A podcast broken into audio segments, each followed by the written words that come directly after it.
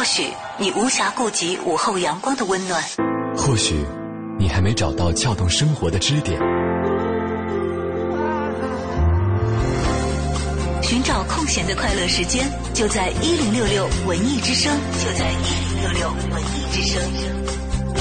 京城文艺范儿，让你的生活独一无二。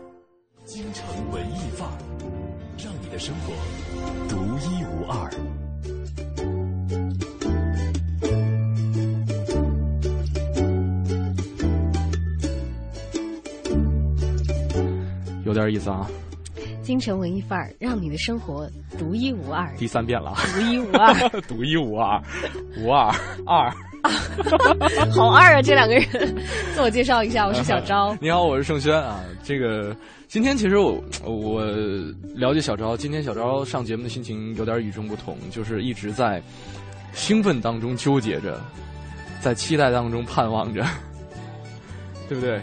你是指哪一件事？今天好多事情都让我有这样的心情。是吗？嗯，还有其他的事情，就是因为我打算把那个事情做到以后的话题当中再跟大家讨论这个问题。因为今天那个小昭你先说重点。对这个买的一个特别盼望的一个货马上就要到了，啊，我没有办法亲自收取，已经传委托传达室替我代收了。真的，现在可能没送到吧？没有快递给我打电话哎。你电话没带进来啊？哦，对，这样一会儿我们听小单元的时候出去看一下。你看一眼，到底我这个心心念念盼望了很久的啊，这样一个神器有没有来呢？其实你要说盼望了很久，也不算，因为其实其实就是我们前天才决定要买的。对啊，而且前天做了一期节目，把自己给忽悠。很出乎我意料的是，就是你当天做完节目，我才在节目当中，呃，怎么说夸奖了一下这个神器，嗯嗯。结果你第二天就告诉我你已经下单了。嗯，你你你忘记了去年其实我咨询过你这个这个东西的吗？是吗？对，没印象了。有吗？嗯，因为这个东西轩轩买的比较早，对，然后去年我就咨询过，然后后来我发现这个我咨询的这个问题已经随着这个产品的升级，已经可以被克服了，以后我就毅然决然的下单了。啊哈，关键问题是我前一天，呃，就是那天我们做做节目的那天，我给你提供了另外一个非常有利的一点，促使你赶快下单。哎呀，我们就不要说的这么隐晦了，人家说你们两个在打什么谜语。简单这么讲，就是那天世界读书日，嗯，啊，我我我们这个在晒枕边书的时候嗯啊，小昭晒了一摞纸质书，我就拿了一 Kindle，对，然后实在是觉得自己不可以太 out 了，是不是也得治一个呢？因为以前我都一直用的是 Pad 上面的，或者是手机上面的 Kindle 的阅读端。对。其实，如果大家想看电子书的话，一般就这两种选择吧。呃，就是一个是专业的电子阅读器，另外一个就是 LCD 的这个的一个嗯 LCD 屏的这种 Pad 啊，或者说手机，手机啊等等等等哈。呃，对，其实这两种屏幕的优缺点大家都比较熟悉了，因为这个专业的电子阅读器的话，它用的是这种电子墨水，也叫 E-Link。e e ink 的技对术，嗯然后呢，它在阳光下或者说在黑暗当中的显示效果都不会让你的眼睛觉得太过于辛苦。然后呢，再加上续航能力又很强，再加上呃，就不说了吧。还比较便宜。啊哈，还有，就那天轩轩讲过，说原来我我一直以为，你知道我我用过别人的 Kindle，、嗯哼，我一直以为它是不带背光的。哦，我以为灭掉灯以后，它是需要别的照明才能看的，真的是像纸质书一样。嗯哼，然后后来扫完这个盲之后，然后自己毅然去下单，还还为此还买了周边的什么壳儿啊，这些也没少花钱。对，昨天呃一直在跟小赵说，我说不要花七百多块钱买了一个电子书，然后又花了七百多块钱买了一堆电子书的套子 哎，还好我只花了一百多块钱买壳。啊。这个其实今天今天在路上啊，还蛮期待的这样一个阅读的神器，其实我挺欣慰的，因为这个我的一些成功营销对成功营销能够影响到我身边的朋友，这是我的一个对啊这侧面印证。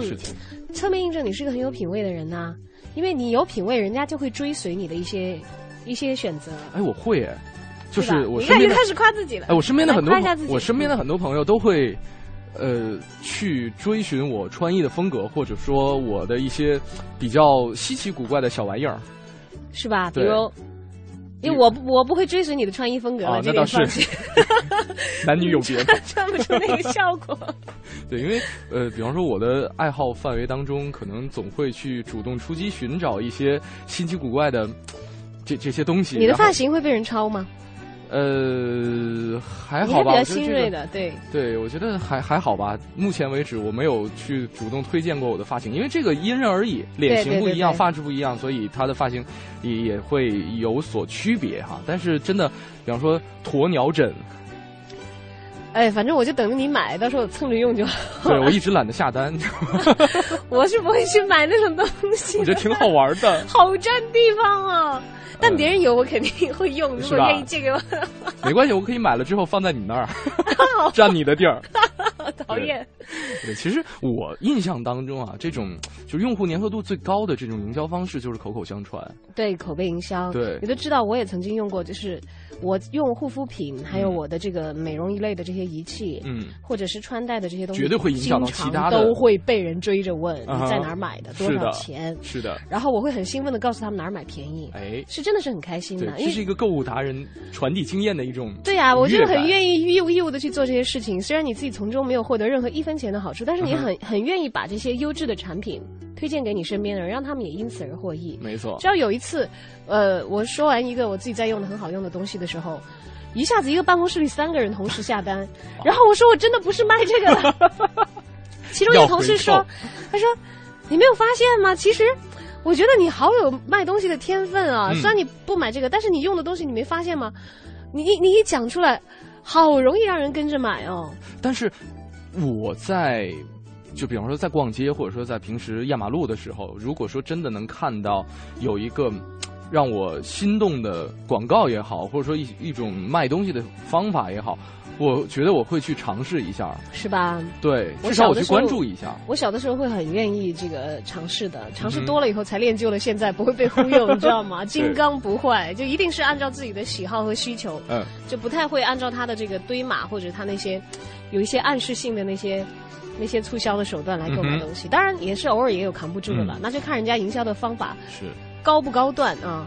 有一些人真的是会影响到我购买东西的，有一些职业嗯卖东西的人，对，今天特别想跟大家聊一聊，就是说大家在生活当中有没有碰到过一些卖东西的方法，让你觉得眼前一亮、拍案叫绝，或者是说这个大跌眼镜、无力吐槽。对的，极好的和极坏的都可以讲一讲。对，广告也可以或者说一些卖东西的行为也好啊，嗯大家都可以通过两种方式跟我们取得联系，可以来关注小昭和盛轩的个人微博，大小的小李大钊的昭和 DJ 程小轩，也可以关注我们的微信公众平台“京城文艺范儿”这五个字，大家在订阅号里面搜索，在留言框下留言就可以了。马上进入我们今天的第一个小单元——诗意生活。诗意生活。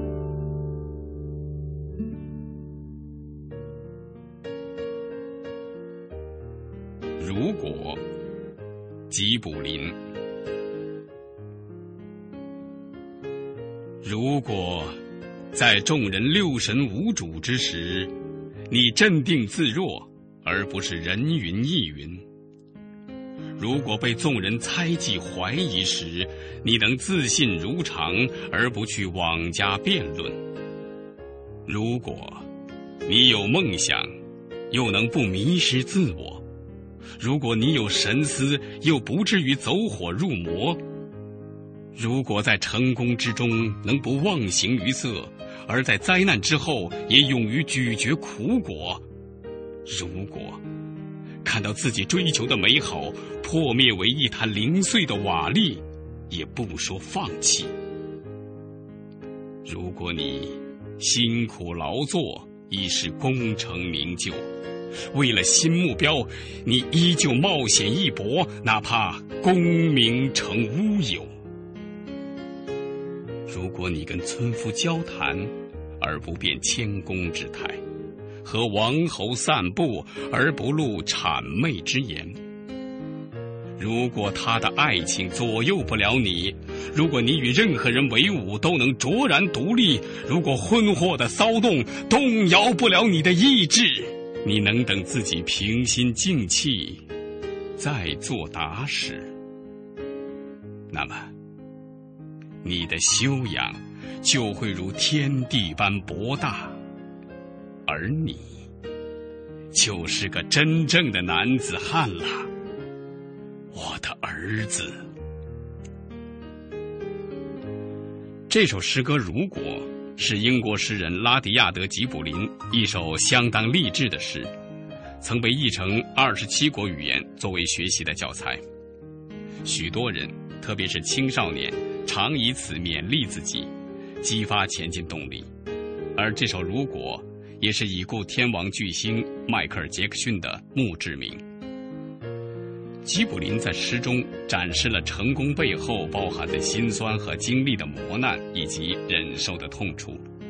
古语讲：“天将降大任于斯人也，必先苦其心志，劳其筋骨。”诗歌作者吉卜林一生共创作了八部诗集、四部长篇小说、二十一部短篇小说集和历史故事集，以及大量散文、随笔、游记等。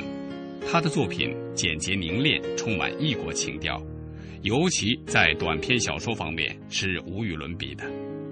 一九零七年，他终于以观察的能力、想象的新颖、思维的雄浑和叙事的杰出才能而获得该年度的诺贝尔文学奖。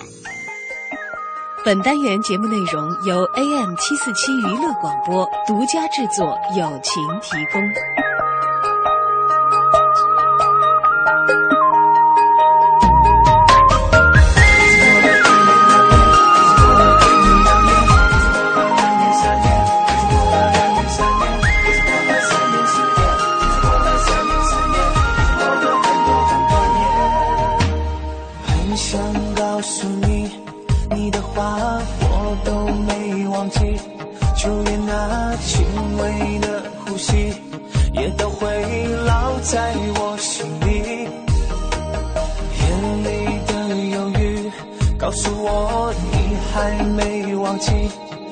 还穿着他送的外衣，掩饰着脆弱的情绪。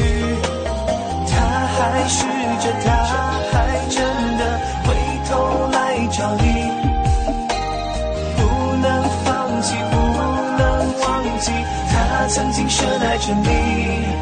但已经有一年，有三年，又是一个世纪，有春天，有夏天，又是落叶满地，还守着你自己，不让幸福再靠近。我可以放弃你，放弃你。不再眷恋着你，又一年，又三年，又是落叶满地。只要等到你胜利，只要你快乐，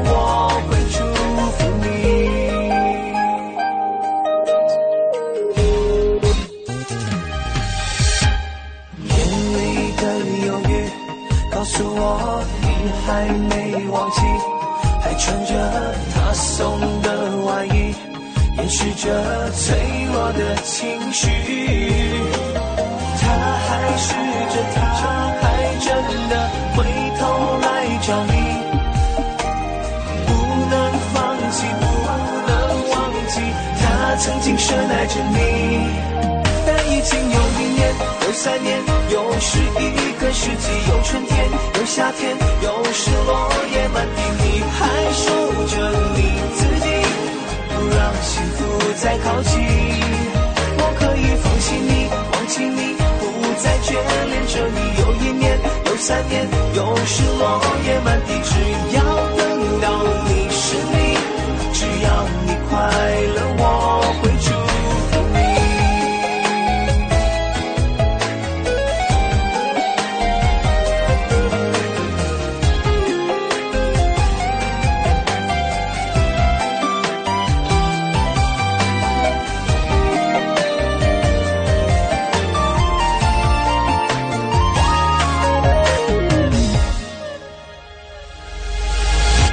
但已经有一年，有三年，又是一个世纪，有春天，有夏天，又是落叶满地，你还守着你自己，不让幸福再靠近。我可以放弃你，忘记你，不再眷恋着你。有一年，有三年，又是落叶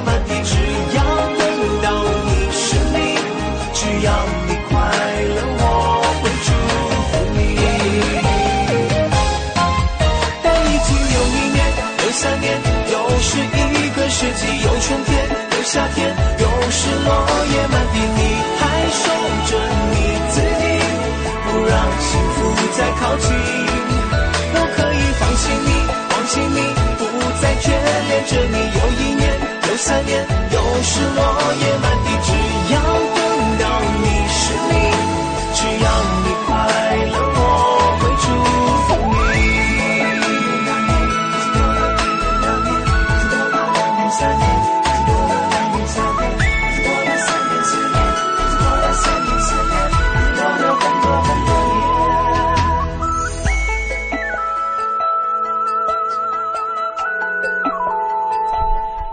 范儿正在为你直播。你好，我是盛轩。大家下午好，我是小昭。嗯，今天跟大家聊一聊，大家在生活当中碰到哪些卖东西的方法，让你觉得哎拍案叫绝，或者或者者是无力吐槽大跌眼镜啊，好的坏的都行啊，几种方式都可以。大家呢可以通过微博和微信平台跟我们取得联系。你看，我就觉得这就是大家想到的最多的一点就是这个。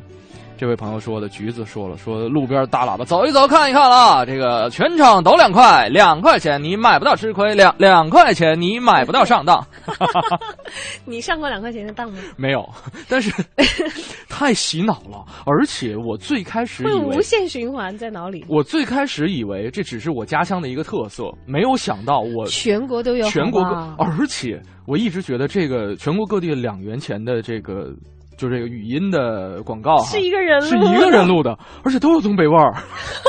两块钱你买不到吃亏，两块钱你买不到上当。啊好了好了好了，你这段会不会被这个热心的听众录下来，然后拿到两元店里去把他们原来的广播换掉？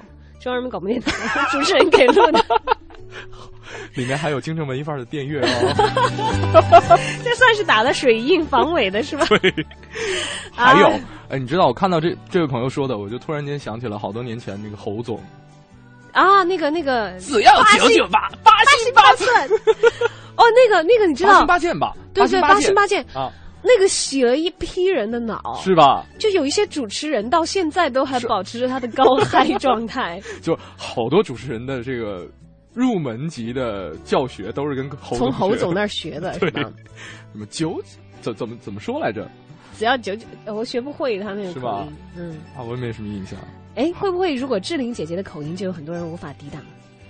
会吧？她配过好多广告吗？呃因为我在台湾有，对，我对志玲姐姐，我对志玲姐姐没有太多的感觉，但我真的主要身边她大你太多了，啊主要啊，她大你太多了。对，因为我身边有很多的朋友，就是我同龄人也有哦，嗯嗯，还有很多事业有成的人，特别是事业有成的人，尤其啊招架不住台湾美女发嗲，还长志玲姐姐那么漂亮，那么高那么漂亮的，你知道？对，但志玲姐姐没有卖过什么东西吧？有吗？她好像有配过广告吧？我就觉得她那个声音，然后她给那个导航录广告，啊，就我就知道肯又定堵车喽！前方三百米，右转。我我学不会了，我就是我只能出那种女汉子。音。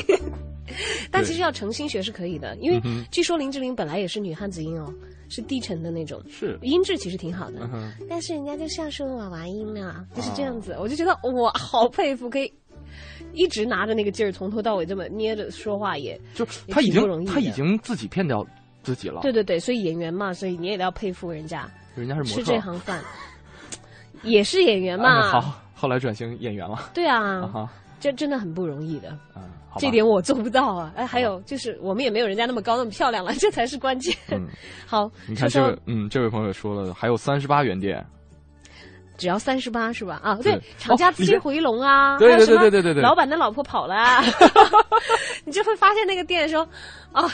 老板的老婆跑了，他还没有从他的这个这个伤痛当中走出来吗？还有嗯有有一个店，我以前总是在那个西直门外，嗯，现在不知道那个店还在不在，嗯但是至少曾经有十年，嗯那个那个店都说因本店拆迁紧急清仓处理甩卖，嗯，那个店十年都没拆你，知道吗？对，哦，你刚才提到那个老板娘跑了，就是我印象当中好像是，就是呃老在老家的时候也有类似的这种卖东西的方法哈，是最开始是。啊，老板娘跑了，呃就写的字哈，老板娘跑了，老板娘跑了，然后老板无心经营啊，清仓大处理啊，然后再过一个月，老板娘回来了，老板娘回回来了老板庆祝打折大酬宾，然后又过一个月，老板娘哎又跑跑了，换了一个新老板娘，哎再接着庆祝是吧？我就特别想知道这个 老板娘这么调皮，他们家里知道吗？哎呀，肯定知道，连你都知道了，而且他们家老公还把这个事情拿出来大肆广告。对，呃，其实三十八元店跟两元店之间的说辞是有区别的。三十八元店卖的东西也不一样嘛？三十八能买到什么？三十那种店里卖什么？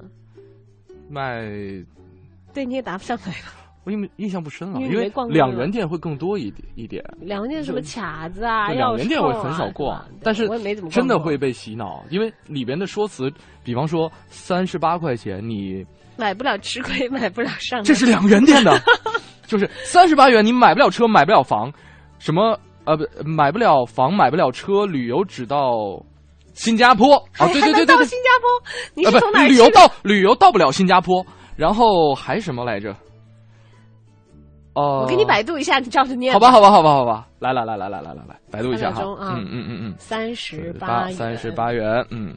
好，好，啊，有了，三十八元，三十八元，样样只要三十八元，因为厂家急需回笼资金，全场服装只要三十八元，三十八元你买不了吃亏，哎，好像也有这句话，你买了。买不了吃亏，买不了上当，三十八元你买不了房，买不了车，旅游到不了新加坡，三十八元不算多，新衣新裤往家拖。逛街逛街不是天天来，促销不是天天有，机会难得，走过路过不要错过。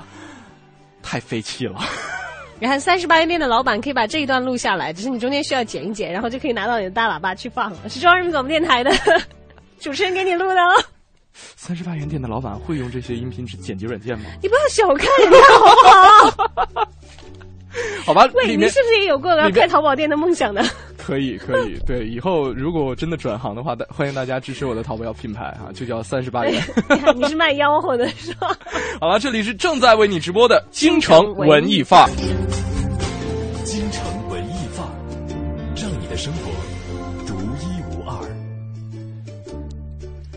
又有点意思啊。这感觉好像是有二，不是不是无二的意思啊。是啊，就好像那个两元店的回旋的吆喝一样。我们有一位朋友倩倩的给我们在微博上留言，谢谢小易给我找了一个新的营生哈，他说在两元店的门口放着这词儿，拉一横幅说。中央人民广播电台台名主持人亲力加盟，完美代言，然后放着轩轩刚才念的吆喝。这 需要再来一个等身高的板儿，把轩轩的照片。不是亲，这位朋友能不能呃换到三十八元店或者五十元店，让我自己身价也涨一点？你你稍微稍微高端一点行不行？你好歹在一个海鲜自助门口吧，我我背一个这等身高的个板儿，做一个欢迎光临的动作。对，然后背一个刺身的这种人偶 好吧。啊！这里是正在为您直播的京城文文艺范每天下午的两点半到四点这一个半小时，都是由盛轩和小昭陪你一起来度过的。那我们今天呢，跟大家聊的是哪些卖东西的方法，大家经常遇见的，会让你觉得哎拍案叫绝，或者是大跌眼镜、无力吐槽。哎，而且你可以讲讲那些你无法抵挡的销售方式哦。就比如说，真的，如果这一幕出现的话，就再高档一点的啊，比如说是在五星级酒店的 海鲜自助门口，轩轩办吉祥物的话，我一定会去照顾你的生意的。谢谢，我会在我们央广的大群里面吆喝的。一定会有很多人给你之声啊，都市之声的朋友们哎，你你你会不会忽然发现你不开两元店是一笔很大的损失？我突然间觉得我怎么觉得怎么这么落魄呢？没关系，没关系，还好，啊感谢组织 能够给我这样一个发声的机会。对我们今天真的不是要为轩轩的两元店拉生意，嗯因为他真的没有开这样一家店。我们只是来回顾一下那些你所遭遇到的一些行销的手段、嗯促销的方法啊，哪些真的是你让你惊叹神来之笔，哪些嗯让你就说被雷的外焦里嫩？你觉哎得有这个方法，我绝不会买。对我突然间想到，就是当年我做旅游节目的时候，曾经有一期是聊到澳大利亚，然后呢，当时的嘉宾跟我讲说，澳大利亚有一个比较奢侈的这个连锁酒店，叫 Art Series，好像是哈。然后呢，它是采用了一个方法，呃，只要没有就是。只要小昭你住的这间房间，嗯，接下来没有客人入住的话，你就可以无限往下住，哇，特别好。但如果说，比方说客人预约的是，呃晚上五点，或可以入住到这个酒店，那么你就可以住到五点之前。但是如果我自己还要住，我就可以自己先约嘛，对吧？你可以再约另外一间了。那因为它一般都是你就必须搬家那如果我刚住进去，马上就有人要住，是不是要把我踢走啊？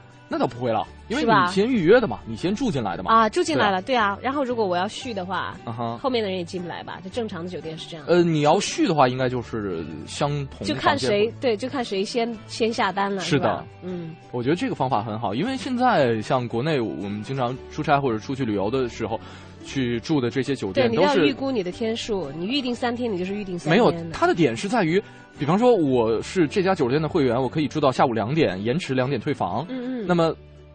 可能我是晚上的飞机，那么我两点到晚上这段时间就没有地方去了。他如果说后面没有人住的话，我可以等到五点再退房的话，那么我们的时间也就节省了很多。哦、不不是说送后面那一天的，他可以，也可以，可以嗯、对。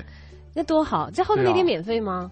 后头那篇，他免费的话，我肯定会被吸引的。对，就是如果说没有的话，当当然了，这个有或者没有，你又不知道。啊、呃，你你不用上上网去，呃，对对，也查不着，对啊，你也查不到。这个、这个、后台管理嘛，自己后台管理。对啊，如果说就是一个噱头的话，那么我可以。哎，这个有效，这个很有效。对啊，我可以用我的员工穿上便装，我就拿一个小书包，我就对呀、啊，那好没有诚信啊！你看，哎，这不是那个两元店的老板吗？我们今天绕不开两元店了吗？小时候不要这样，我好不容易想到一个比较高大上的营销方法，好不好？好，好，好，啊，好。对，哎，这不是酒店门口。吁，好，吁。但是我突然间，我突然间想到一个是比较麻烦的，比方说我呃小昭是从这五点之前的这个。呃，住户哈 是这个住客哈，嗯，那盛轩是要五点入住，但是你五点住进去的话，那会不会没有时间打扫房间？对啊，会吧？对啊，那知道没有去过，对，所以他们中间应该会就像两班航班 至少留个十五分钟嘛，十几分钟打扫一下吧。对啊，他可能换床单啊，清理一下这个地面啊，嗯、洗手间啊，对对对，应该是会的。好，再来看看大家的留言呢。嗯、啊，哎，这位朋友跟我们讲了，他说两两元店，你们知道？是怎么活下来的吗？因为他们拿货拿的便宜，有的货甚至能拿到一毛钱的进价，所以即使卖两块也能赚到钱。会有吗？我觉得不至于吧，因为你知道，其实我觉得会有，但不是所有的产品都这样。你知道，其实一个就是塑料打火机的成本，嗯，绝对不止一一块钱。但它只卖一块，对，是为了卖烟是吗？对。哦，就是因为里面有很多附加价值，所以。但是我相信它这个两两元店，因为有一些东西是低于一块钱呃一毛钱进价，我相信像什么皮筋儿啊，它会从另外一些利润比较高的商品里头找补回来嘛。嗯哼。好好，我们不要绕不开两元店了，我们来点高大上的内容。嗯、呃，我看看这位朋友哈，他说张玉这位朋友说说大学的时候呢，学校大门外面有好多这个摊点卖炒饭。然后呢，有一家就天天用这大喇叭喊炒饭，炒饭，吃了就会上，吃了就会上上当的炒饭，吃了就会上当的炒饭，啊，然后呢，我们就都很想去尝一下，到底什么会让我上当呢？啊，对，然后好多人就去买了，据说味道还不错。哦，就是据说听到这个话会觉得味道很坑，但吃了以后觉得完全不坑啊，所以如果相信它坑就是上当了，就是这个逻辑吧。我觉得就是引起大家的好奇心，是的，对，大家很想知道我什么东西会让我就是以自黑的方式，对，达到这个 成功的目的。就大家真是为了为了让客人进门，什么方法都肯使啊！哎、像我想起来多年以前，今天在转微博的时候我就讲到，嗯、大家知道什么叫鹿皮筋吗？肯定知道啊，不是真正的鹿皮了，就是对，就像能力小艺在回复当中说的，啊是擦车那种吗？对，它可以用用来擦车，大的啊。但最开始卖的时候是用来擦头发和擦头发，对，吸水。你知道我 n n 年前在我们学校旁边的一个展销会上看到一个小伙子，我们学校还有 展销会。旁边，你就可以想象在那个时候北京的东五环外啊是什么样的 一个展销会的现场。啊。哎，真的是小伙子，我觉得才能干这样的事儿。短头发嘛，嗯哼。他来看这个瞬间吸干头发的那个魔术，那个魔术干发巾，嗯，然后就是那种麂皮筋嘛，那啊。呃呃不是鹿皮筋吧，就是仿很像那种，对对对，人造的啊，对对，人造的，它不是真正的动物皮，他就咵一瓶矿泉水，那个时候挺凉的，我跟你讲，就几乎就是冬天吗？冬天，但是也也不是寒冬啊，就暖气还没来，就秋冬交际的时候，哇，那个时候是最冷的时候，他一瓶矿泉水。哇，就把头就一下子就浇湿了，啊、然后，然后他就马上拿那个他的演示的产品嘛、啊、来擦，然后哇，一看瞬间干，我觉得好神奇哦。嗯，然后他就一直不停的重复这个动作，一直不停的重复。我大概在看到第三遍的时候，终于掏钱买了，你知道吗？而且他会吆喝，他居然会背一个麦克，嗯，就是那不会麦克不会 坏吗？我我我更感兴趣他的麦克。就他冲的时候，他避开嘛，或者他他是手拿的，还是背的一个忘了，反正你知道那种展会他是要吆喝的，然后啊他一吆喝就一堆人围着看，啊，然后我就看看到他第三遍的把头发又浇湿，然后迅速擦干，真的就干的好像一点水都没有。嗯我现在都没想明白，因为我买了以后我回去擦，不是啊，我的头发为什么擦不到那么干？我这回到宿舍不单是用，这不单是用生命在卖这个鹿皮筋，还是一个手艺非常好的人，他必须要避开自己的敬业麦了克。，哎，而且他还必须要一下子能够把头发全部擦干，然后他一哦拧，那些水就都出来了嘛。啊然后他他基本上擦两把，他头发就全干了。嗯，后来想是不是因为头发短就造成的？其实你是因为他的举动而被他因为我觉得他看到的，他给我看到的是这个东西实际的使用效果啊然后我觉得啊好神奇，啊结果发现为什么我自己在家里使用效果就没这么好呢？对那个东西，呃，我印象当中你有好像就是用过吗有，大概也就是零零年左右，那个时候是进入我的生活，但是那个东西就是用五六次就不行了，不成了我我。第一次用就不行，然后我我就后来深深的怀疑，我觉得我买的和他卖的是不是一个东西？因为呃，我二十块钱一条，它很容易变干，对，特别是呃干了就硬了。特别是呃是像我老家东北的冬天哈，要么就是被冻成干儿，嗯，要么呢就是被暖气烤成干儿。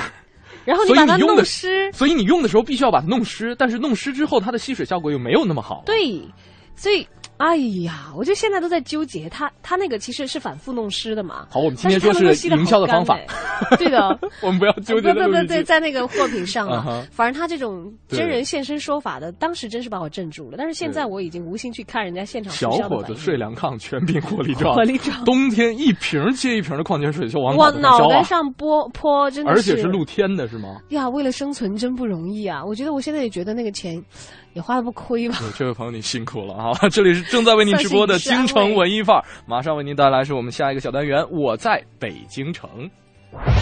你知道的，你不知道的，你不知道而想知道的，你想知道而没法知道的，关于北京城的一一切，我在北京城。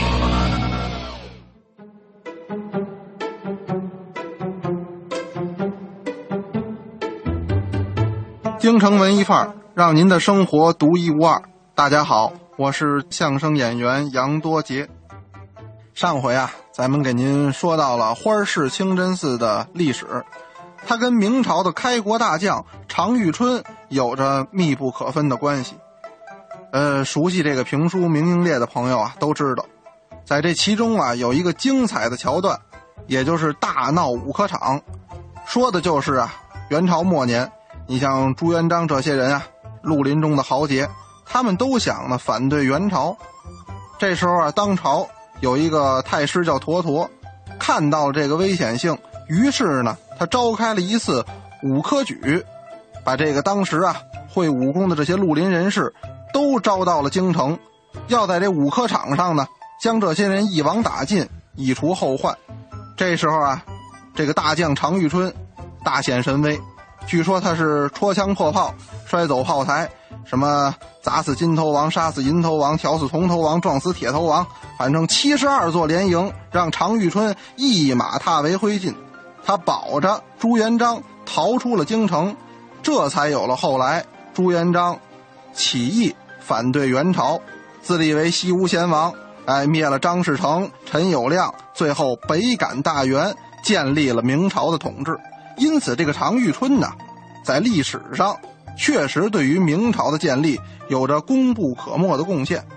虽然咱们刚才说的某些情节那是评书中的杜撰，但是常遇春这个人确实也是勇猛善战。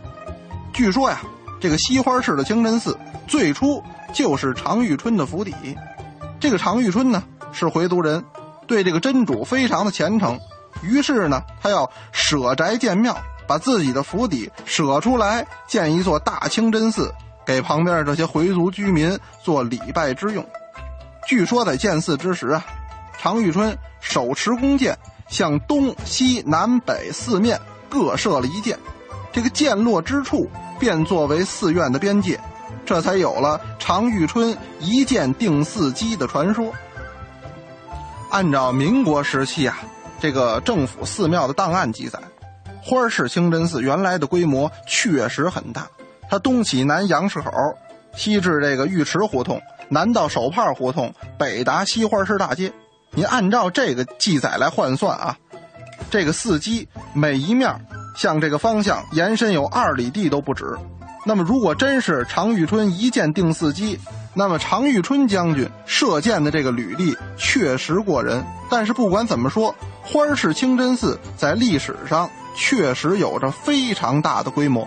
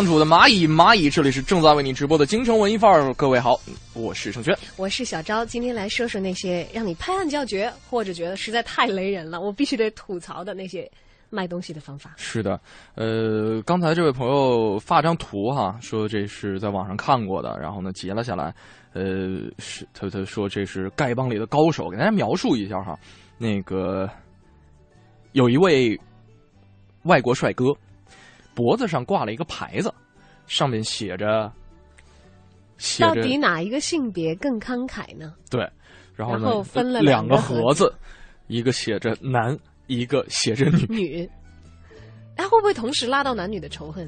呃，不至于吧？是吧？我因为我看你不扔还有钱，对啊，你不扔钱就好了，就是不扔钱，好吧？不扔钱就等于拉？仇恨，就 等于我没看见。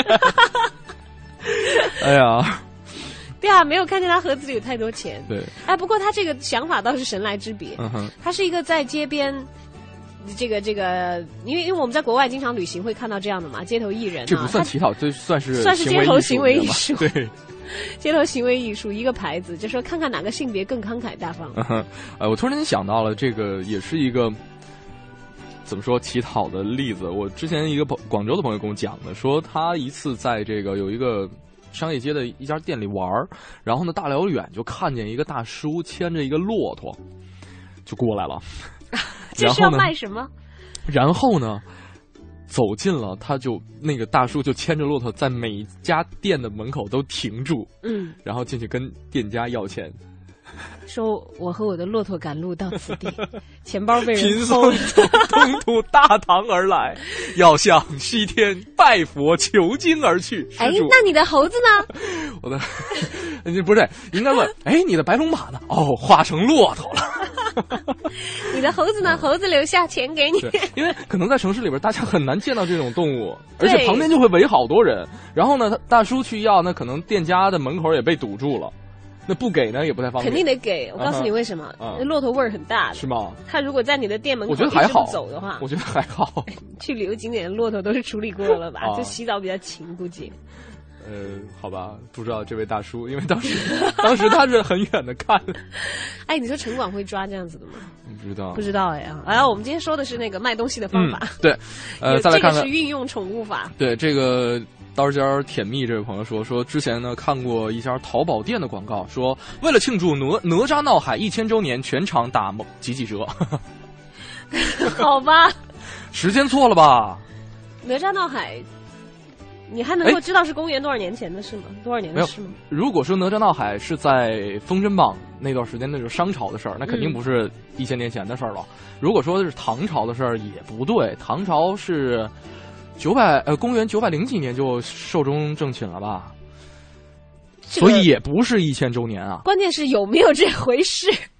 对啊，就是按，因为就有人觉得这是那个哪吒他爹李靖是这个唐朝的那个李靖嘛，也有人说是唐朝有个李靖，真的有有啊，嗯，对好吧，哦我们不纠结这个事儿了。好吧，对于我们今天说是卖东西的事，我估计一般淘宝买家的话，应该不会考虑的这么细致。对啊，那哪吒闹海一千周年。呃一般都是庆祝本店冲冠冲钻吧。嗯其实最好的这个销售的方法还是直接便宜卖。是的，好了，这里是正在为你直播的京城文艺范儿。今天呢，跟大家聊的是，呃，在生活当中你碰到的哪些卖东西的方法会让你拍案叫绝，或者是让你觉得大跌眼镜、无力吐槽呢？大家可以通过两种方式跟我们取得联系：小昭和盛轩的个人微博，大小的小李大钊的昭和 DJ 程小轩，或者呢，大家也可以来关注我们的微信公众平台“京城文艺范儿”这五个字，在订阅号搜索，在留言留言框下留言就可以了。那我们继续进入我们下一个小单元——影艺告示牌，来看我们的永乐票务的王婉尔会给我们推荐什么好看的剧目呢？影艺告示牌。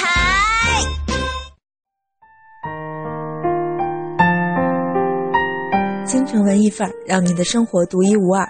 听众朋友们，大家好，我是永乐票务的王婉尔。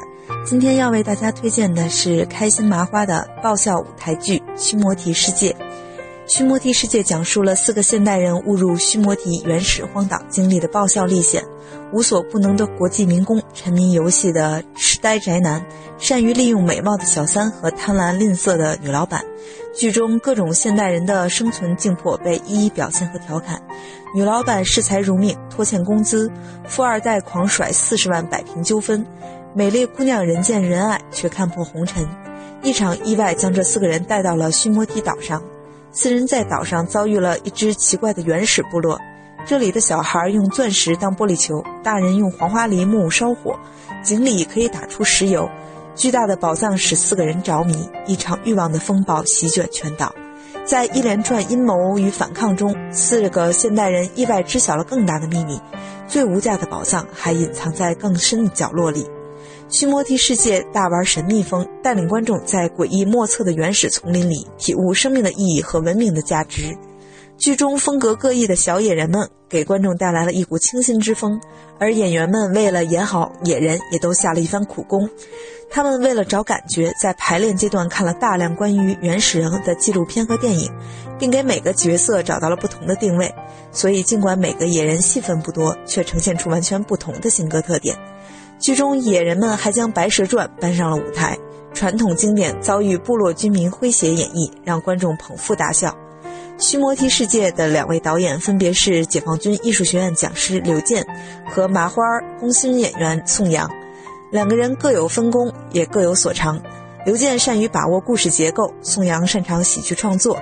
他们2012年便有过合作的开心麻花喜剧《那年的梦想》，那部剧曾让无数观众拍案叫绝。而这次宋阳不仅在剧中饰演主角，同时还兼任导演一职。宋阳介绍说，须摩提是梵语“西方极乐世界”的意思。须摩提世界里的人是一群孩子，单纯没有欲望。当剧中四个现代世界的主人公邂逅了这样一群没有欲望的原始人，一系列现代文明与原始部落碰撞产生的连锁反应就发生了。导演刘健谈到创作时说：“须摩提世界是在嘻嘻哈哈中表达和思考现代生活中人们情感世界里的喜怒哀乐。”果戈里说过：“你们在笑什么？你们是在笑你们自己。”部剧表达的就是这样一种自嘲和反思。须摩提世界于二零一四年四月九日至二零一四年四月二十七日在北京海淀剧院上演。观众朋友们乘坐地铁十号线或四号线至海淀黄庄站下车，从 B 口出即可到达。目前这部剧除了八十元和一百三十元的双人套票以外，其他各档票都有余票。想看的观众朋友们可以开始订票了。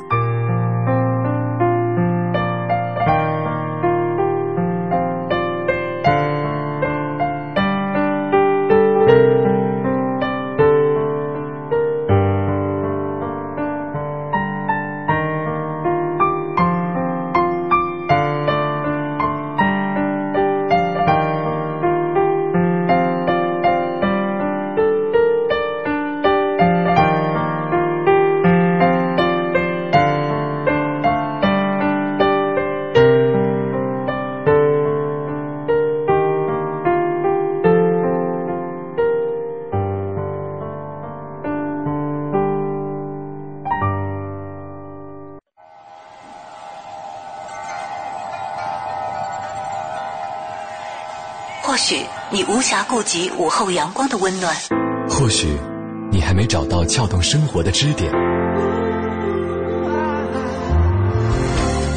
寻找空闲的快乐时间，就在一零六六文艺之声，就在一零六六文艺之声。京城文艺范儿，让你的生活独一无二。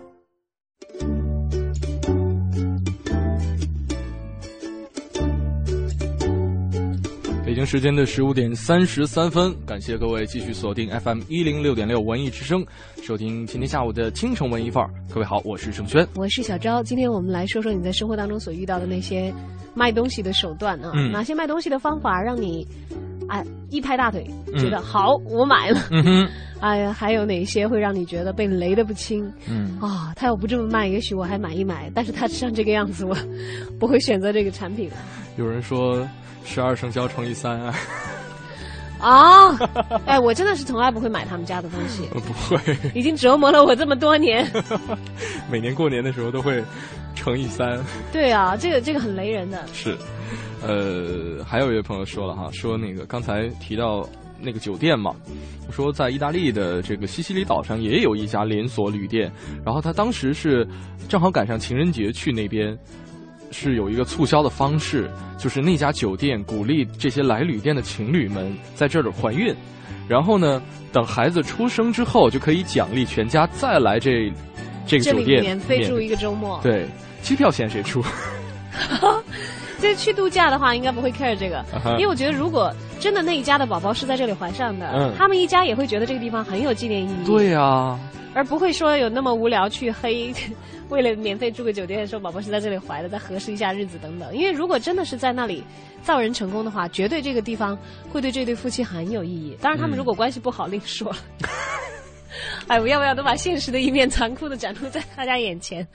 再来看看这个，呃，悄悄说了，说有一天啊，我正在跟一个那个特别漂亮的同学吃饭，然后这个同学去洗手间的时候呢，旁边卖花的大娘就凑过来了，说：“小伙子，你买完我的花，你就是下一个莱昂纳多。”你确定这是大娘说的吗？下一个莱昂纳多，可是莱昂纳多不会在厕所门口给女孩子送花吧？不一定非得是他们在吃饭，这个女生去洗手啊间了，啊啊啊是这样啊。对，就大娘也不会在洗手间门口卖花的好。不过我很纳，就很惊讶，大娘居居然知道 Leonardo 是是一个情圣哎。对啊，他演的盖茨比更更是情圣，那会在海的对岸开 party 就等着你来。大娘好有学问，没有啦，大娘可能只是你知道这个记忆都是会锻炼出来的。你去过秀水吧？啊，你觉得你的英文比他们怎么样？比秀水的小贩怎么样？我觉得没有，对吧？对没有他们厉害，对，没有他吧们厉？害。关键就是没有英文还 OK，我觉得关键是他们的阿拉伯语啊、俄语啊、各种话都能够简单的特别的棒。说上两句，而且是很地道的，就大不了有点口音嘛。嗯，这是这是很强的这个促销手段。因为如果我在国外遇到有老外能用中文给我卖东西，就只要那个东西我觉得还有点意思，我而而且如果不是说真是觉得太无聊了，我可能都会觉得这个经历很有意思去买下来。现在难道不是所有的国外的旅游景区都有中文的？当然不是，没有，我出过几次国，好像都有中文的。那谁让你去的是中国人要去的路线？没有啊，以色列很少有中国人去啊。啊，我还以为很多。我碰到好多会讲中国的中中那个中文的这个当地犹太人。是吧？我在欧欧洲碰到比较少。我在坐电梯的时候，我跟一个同行的朋友在那儿聊天，然后就拿中文，就华人是很多了，但是没有，不是华人，他是犹太人，是吧？对。然后他说：“哦，你们是中国来，啊，普通话特别的标准。”对，这个没问题，但他没卖给你东西，对吧？他没有卖给我。对啊，商贩还是少的。但是也有啊，也也碰到过。卖你什么东西？就是呃你好，你好，然后他只说你好，不不会说三块。我还以为你要两块，你终于涨了一块钱，价格上去了。哎，你不要涨一块钱就高兴成这个样子。对我当时应该跟他商量一下，我说这个东西送给我，然后我给你当当一天的代言。哇，我说我们在代言我在国内是代言两元店的好不好？三十八块的，你有没有这样自黑的？对对对对对对对，三十八，明明的三十八元店，你可以九百九十八，下一次啊。只要九九八，只要九九八。好，这个今天呢，我要做一个功课，回家把侯总的这段说辞 锻炼一下哈，明天再给大家表演一下。哎呀，明天我们不说卖东西的事儿了。再来看看这个这位朋友啊，沙冰璇说说，呃，问老板饮料多少钱一瓶？老板说三块钱一瓶，十块钱三瓶。然后呢，那个人一次一次的买，花九块钱买了三瓶，就高高兴兴的走了。然后老板就用这种方法卖饮料，总能一口气卖三瓶。我只能说这位 这位买家有点二。他他他他再再说一遍，我没有太理解。老板说三块钱一瓶，十块钱三瓶啊。然后那个人一次一次的买。啊，一次一次的买，他就觉得就捡了一次的便宜。对啊，我就只只能觉得这，那我就买一次就 OK 了，您喝不了啊，干嘛呢？对不对？哎呦，这不是老板卖的好，你知道碰到了。《经济学人》杂志曾经做过这样一个实验，uh -huh. 说在一个一个比较呃单一的价格旁边、嗯、放上一个价格更贵的东西，嗯，然后它价商品的差别不是太大，嗯，那样比较便宜的那个就会卖的比较好。哦，他当时是他那个杂志的订阅吧，嗯，他是等于是加是送附赠电子版和这个纸质版，嗯，他比上一个更高的价钱，然后你就会觉得哎，好像哪个哪个占了一个便宜。还有一种卖法。就会增大它的就是我之前曾经在学校里边听这个公开课嘛，然后我印象很深，老板呃不是老板去了，老师当时举了一个例子，说老板卖橡皮。啊，说比方说一块钱一块。买二送一，和两块钱一块买一送二，了解？嗯，其实这个收入没变，嗯，但是买的人的心理就不一样了。一块钱一块买二送一，和两块钱一块买一送二，那你肯定觉得买一送二合算，对吧？对啊，但其实一样的钱。对啊。哎，好的。其实跟你讲的例子差不多。生意人呢？对对对对对，其实就我。我们不是生意的 生意人的原因，是因为数学不好。对的，我今天才看了一对他其实其实轩轩很有卖东西的天赋的，吆喝起来也很卖力气，真的是像那个卖鹿皮筋舍得下本的那种。我估计再早两年的话，我如果被生活所迫，我也可能会做出类似的举动，就是一瓶接一瓶的矿泉水往头上浇。不要那样子了。对，我可以剪一个稍微短一点的头发，这样看起来要容易干一点。不要那样子了，那样那真的很伤身体的。啊，好了，今天跟大家说的是这个，大家见过哪些卖东西的方法让你拍案叫绝呢？啊，这个两种方式可以跟我们取得联系：微信平台和微博平台。来看看我们今天的下一个板块是航天飞船。鹦鹉史航又跟我们分享了哪些内容？是否有趣呢？啊、是，就是一定要记住它的广告语：八卦飞啊飞，我把善意传。来，进入我们今天的航天飞船。航天飞船。大家好，这里是航天飞船，我是史航。八卦飞呀飞，我把善意传。今天要传递的善意呢，首先来自一种悼念。中央戏剧学院表演系的教授高景文先生病逝了。他呢是一个优秀的教师，表演系的八五级、九一级、九三级、九八级，呃，都是他来教的。巩俐、贾宏声，包括辛柏青、朱媛媛、邓超。都是他直接的学生，他还写过一本学院派表演，虽然是薄薄的小册子，但是非常有的放矢的著作。就像另外一位优秀的中戏老师张仁礼老师，这那是姜文的恩师，曾经写过一本叫《启程》的书。这两本都是呃在教学第一线的呃表演系老师。跟他的明星弟子，呃，一起摸索表演经验的非常有意思的作品。其实呢，这样的书有时候一版之后就没有再版了。可能很多人都不知道这样的书，就像很多人不知道，像高九儿这样的老师，他们奉献过所有的心血，在他的弟子心目中，他们永远值得怀念；而在陌生人心目中呢，可能哎。突然看到，比如高静文老师照片，才想起来，哦，他曾经演过电视剧《冬至》中的庞中华，他曾经演过《老无所依》中的呃江元朝，他曾经在北京青年中间是老河头。其实呢，高静文老师他是一个非常生动的人，也算是我的朋友。这一辈子，我说他贪生恋群，他很贪恋生命。他很留恋跟大家在一起，教出那么多好学生。晚年一直在圆自己的编剧梦。呃，当初他也呃参与过张艺谋导演的《大红灯笼高高挂》这样的片子。一个人呢，如果把自己的精力奉献在教学上，可能就没法去演更多的角色，出更多的名，给大家留下更多的印象。但对他自己来说，这样的选择一定有他自己满意和欣慰的地方。高景文老师一路走好。接着要说到电影《归来》，在北京举办了发布会，确定了它的档期，不是五月二十七号，提前了，五月十六号。导演张艺谋说呢，严歌苓的小说《陆犯焉识》，呃，小说将近四十万字，《归来》只截取了最后一部分。他说原著并不适合原封不动的搬上银幕，在自己购买版权的时候就考虑只拍最后这一部分，从他回家开始来。希望通过家庭去折射历史，通过细节去浓缩历史，这样对八零后、九零后也会有吸引力。呃，确实，在现在这个环境来说呢，这样拍法呢，也也更有效果，更能够实现一种真正的完整性吧。陆犯焉识的故事发生在上海，但是呢，电影《归来》把故事发生地改到了某北方大城市，这个呢也非常可以理解。就像是当年的大红灯笼高高挂，那它不再是苏童描写的江南的故事，而变成了山西大院的故事。张艺谋说，写在北方是因为巩俐和陈道明都是北方人，学说地道的上海话比较勉强，就把故事搬到了北方，可以讲北方话。这回没有进入戛纳电影节的竞赛单元。他也觉得很可惜。他说：“参不参赛也是几方面协商的结果。我为两个主演感到遗憾。巩俐、陈道明演的都很好，这次表演绝对可以放进教科书，也完全有能力角逐奖项。我反而无所谓，过去经常拿奖，而且我心目中的好电影的标准也绝不是得不得奖。”至于说自己的新一代这个谋女郎张慧雯，她说觉得她的眼睛和神态很像那个时代的人，而且她有舞蹈功底。其实算起来呢，巩俐中学时代是校文艺队的一员，章子怡从小苦练舞蹈，有六年民族舞的专业学习。董洁呢，毕业于解放军艺术学院的舞蹈系。周冬雨呢，是在高中是蒲公英艺术团的骨干成员。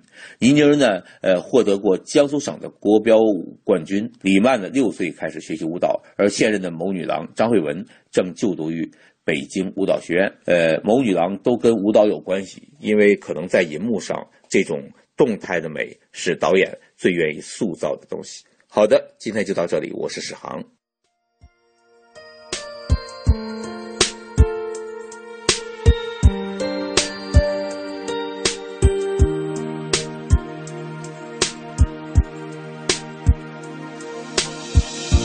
That when I was a child, before life removed. All the innocence. My father would lift me high and dance with my mother and me, and then spin me around till I fell asleep. Then up the stairs he would carry me, and I knew for sure I was loved. If I could get another chance, another walk, another dance with him, I'd play a song that would never, ever end. How I'd love, love, love to dance with my father again.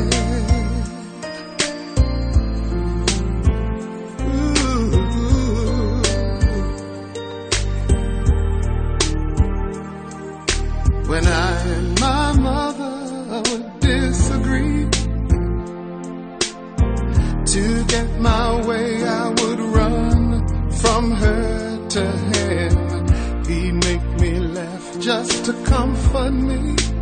Yeah, yeah. Then finally make me do just what my mama said.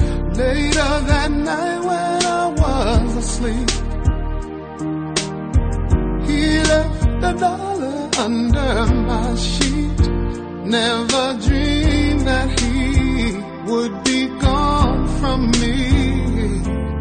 If I could steal one final glance, one final step, one final dance with him, I'd play a song that would never ever end. Cause I'd love, love, love to dance with my father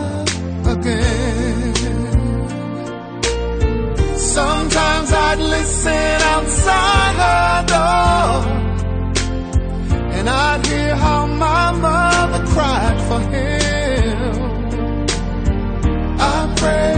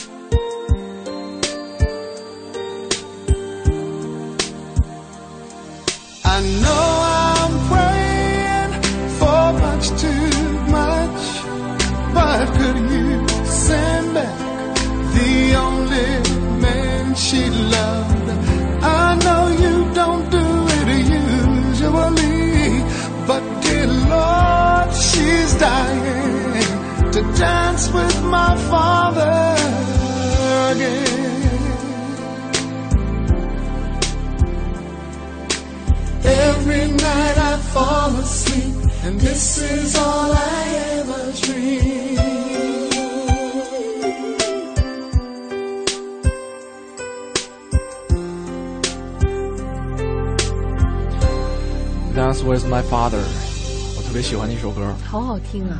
这里是正在为你直播的京城文艺范儿，我们还有一点点时间哈，再来赶快分享一下大家的一些留言。呃，哇，这位朋友，我觉得他给的好有点，要不要每次都这样？呃，小姨说了，说这个这些年最不明白的广告就是那豹子追追美美女女的然后最后是卖虎骨膏高的，哎，那不是卖洗发水的吗？哦，没有印象了。哎，那个我我我一直觉得是卖洗发水的，哎。就是我我有印象那张那个画面，就是豹子追美女，但是哦，对对对对对对，虎骨膏是比较雷人的那个，啊洗发水是比较合理的那个。洗发水怎么合理了？洗发水是那个豹子追他，好像是他一到瀑布洗了个头，还是怎么？是吗？头发一撒，然后那豹子就很乖，好像是这样，哦好像是这样。哦，哎，一个美女好像就踩着豹子头，好像火，怎么好像是踩着肉墩子要吃烤肉人猿？泰人猿泰山的故事。对没有有点混乱，因为我多年不看电视了。你知道我还有一个不明的广告，就是罗纳尔多为什么会金桑 为什么会给猴宝做广告呢？可能是给球迷看，是不是？在看台上你们吼的太……声音不够响亮。哎，我觉得有可能是这样子，因为知道球星的比哎，较我们好多是。聪明哦！对啊，终于明白，多年之后终于明白了这个暗藏的梗。对，但是。球迷们，你们太不容易了，来，嗯这个好使，嗯，是这样子啊。有可能，有可能。那用都敏俊是一样的效果，为什么呢？女粉丝看到他不都要都都会叫发生踩踏事故吗？都要。啊就前两天在车站，好吧。你今天必须要说这个吗？我不说这个，我只说到美好的为止。住我看你的眼睛已经发亮了。要不然，要不然会会被责骂这个反社会的啊。好，我们就就此打住。呃，陈清说了，说甜过初恋的卖橘子的广告啊，好有印象。这个网络上都已经传遍了。老奶奶，我现在记得。对。你有没有吃过甜过初恋的东西？真的有哎，因为我初恋不算太甜，所以 所以说初恋不算太甜是一件多么重要的事情。就可以吃到很多甜过初恋的水果哈，奉化的水蜜桃哦，真的超级甜过初恋的。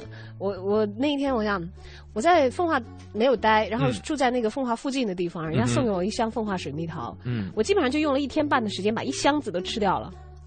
厉害吧？一天半的时间，一箱子大概能有二十个，有吗？啊，什么何止二十个？啊，我我 大概有六七斤吧，我不知道。那也差不多二十个吧。那一个多大？咦，很小，凤凰水蜜桃很小。嗯，它是一一箱，然后那个我我分给我同屋住的女孩子。流口水了。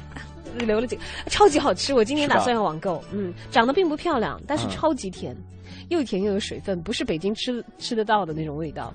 想起来就很幸福。哎呀，这好像想想想起来，这个都提升了我初恋的 N 多个甜度。你看，因为那个实在是太甜了。好吧，这个小昭和盛轩需要再沉咽一下口水，甜对，咽一下口水。我们先请出我们今天的 Time Out 北京主笔黄哲来进入我们今天的 Time Out 推荐。Time Out 推荐，负责一切享乐。Time Out。大家好，这一次的 Time Out 北京推荐，我 Time Out 北京主笔黄哲为您带来的是一家真正的物质食粮。前几期有听众说，精神食粮太多了，咱们来点实惠的。那好，辉哥火锅，哎，您一听这个可能会觉得是不是有点不太实惠啊？吃货们都知道，它被称为沪上的十大奢侈火锅之一，体现了上海滩贵族食客的豪情，像麻棒。极品雪花牛肉这些罕见的名门食材都煮纳于一锅，不少食客流连。哎呦，原来火锅还能如此的高大上！不过这一次我的推荐是让高大上走进了千家万户。如今，辉哥火锅的延伸品牌小辉哥，摒弃了一个养生汤底动辄是六七百的高端路线，翻开菜单牌，一个小锅汤底十几元的价位，让人感觉诚意全全。但是作为传统港式火锅，在北京为数不多的代言人，老港生活家的做派不能丢。传统的海鲜拼盘、雪花牛肉粒这些招牌并没有消失，只不过给了人打包折价促销的实惠。比如说一个海鲜拼盘，二百九十九，其中包含带子、北极贝、生蚝、海虾，还有一整条小青龙，各色海鲜分量足，品质高。你说这样定价不公道吗？够好几个人吃了。传统的港式火锅北上发展，夺取的是老北京铜锅涮肉的天下。小辉哥在设计上也颇有心思，明晃晃的铜制小锅，让习惯烫火锅的老北京，哎，怎么炒怎么顺眼。特色酱料碗中还新添了一道创新麻酱料，追求的就是老北京的怀旧和新北京创新口感的混搭。起火两三分钟，在锅慢慢升起烟云，再将各种精致食材下锅。让美味达到巅峰，你既不能心急，也不能马虎，要懂得主食的节奏。炸腐皮所需的时间最短，两三秒滚个开儿，出锅即食，依然脆中带韧，饱进汤汁儿，一咬流汁儿，再嚼生津，三口四口之后就能温润你的肚腹。牛肉粒煮两三分钟，极品食材勿用多言，只要不煮老，就能使你的味蕾羽化登仙。最让人省心的呢，还得数是极品黑猪。久煮不老，越煮越香。吃一口自行脑补，哎呀，原来小黑猪也是一枚尤物啊！火锅配米饭的吃法，客官可曾听说？这是我大中华地区最讲究吃的广东人的配搭。火锅汤底捞饭，最优选还是香葱、香菇、小开阳搭配出的潮汕锅底。如今这锅汤，龙虾、生蚝留下了鲜味，牛肉留下了醇厚，猪肉留下了荤香，就等你的一碗米饭下锅。让米粒儿饱蘸味道丰富的锅底鲜汤，再一口口吃下，这才是完美的一餐。当然，还有额外的，大厨特制牛奶布丁，清新香醇，更有许多选择等您到店品尝。小灰楼的地址是在崇文门外大街十八号国瑞购物中心的二层。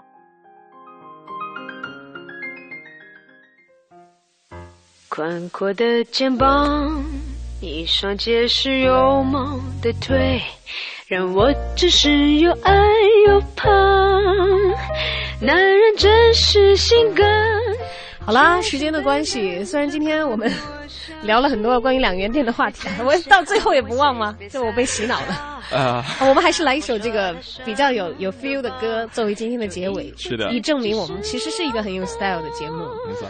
呃，感谢各位的衷心陪伴，也祝大家周末快乐。对，今天晚上有好多好看的综艺节目，好吃的有吧？有啊。对啊，《舌尖上的中国》。中央中央一套那个不算是综艺节目吧？也有很多综艺节目了。我不会看的。好吧。好了，祝大家度过一个非常对，度过一个非常愉快的周末。我是盛轩，我是小张。嗯，如果大家想进行网络回听的话，可以关注央广网三 w 点 cr 点 cn 进行这个网络回听。那在整点过后，是由戴戴为您主持的《乐坛新生》，拜拜。